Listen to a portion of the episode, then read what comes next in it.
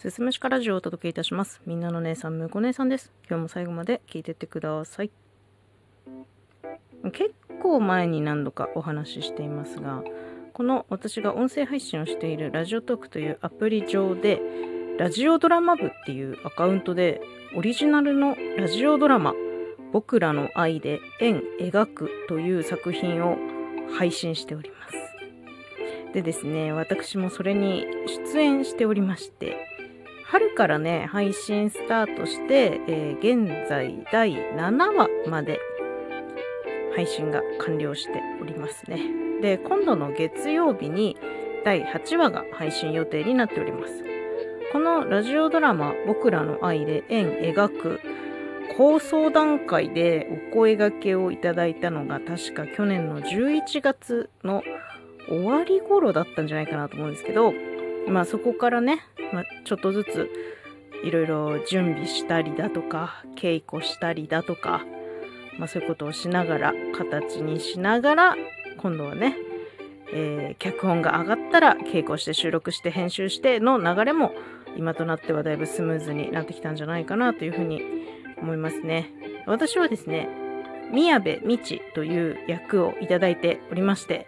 主人公の恋人という役どころでございます。でね、あの、重要な役だよっていう風に言われていたんですけど、この作品自体がね、こう物語が進むにつれて、こう各話各話で登場人物一人一人にスポットが当たるんですよ。そういう風な作り方をしているので、もうもはや全キャラクター総主人公物語っていう、まあ群像劇ってやつになってますね。うん。うん、私も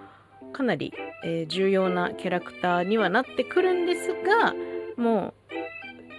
う、どの一人も書いてはいけない物語になってるね。えっとね、12名出てきますね、全員でね。その12名一人一人が重要なキーを握っているっていうような感じになっておりますね。まあ原作また脚本から受ける私が演じますみちというキャラクターは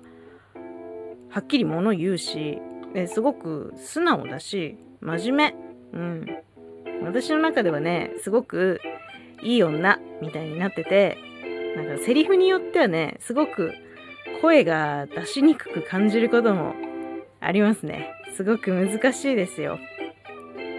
メインで登場するのは、えー第0話1話3話5話にちょっと出ててあと今度配信される第8話にもちょろりと出ております。話ごとにこのみちというキャラクターは表情が違くてですねうーんなかなか難しいなって思いながら毎回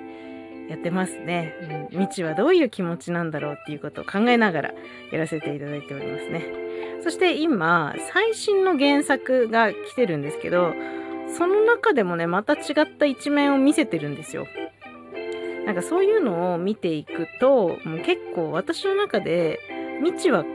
なんかかわいそうだなっていう気持ちが強くなってきてて、こんなにいい女なのに、一番大事なところでうまくいかねえみたいな、なんかすごいその報われなさ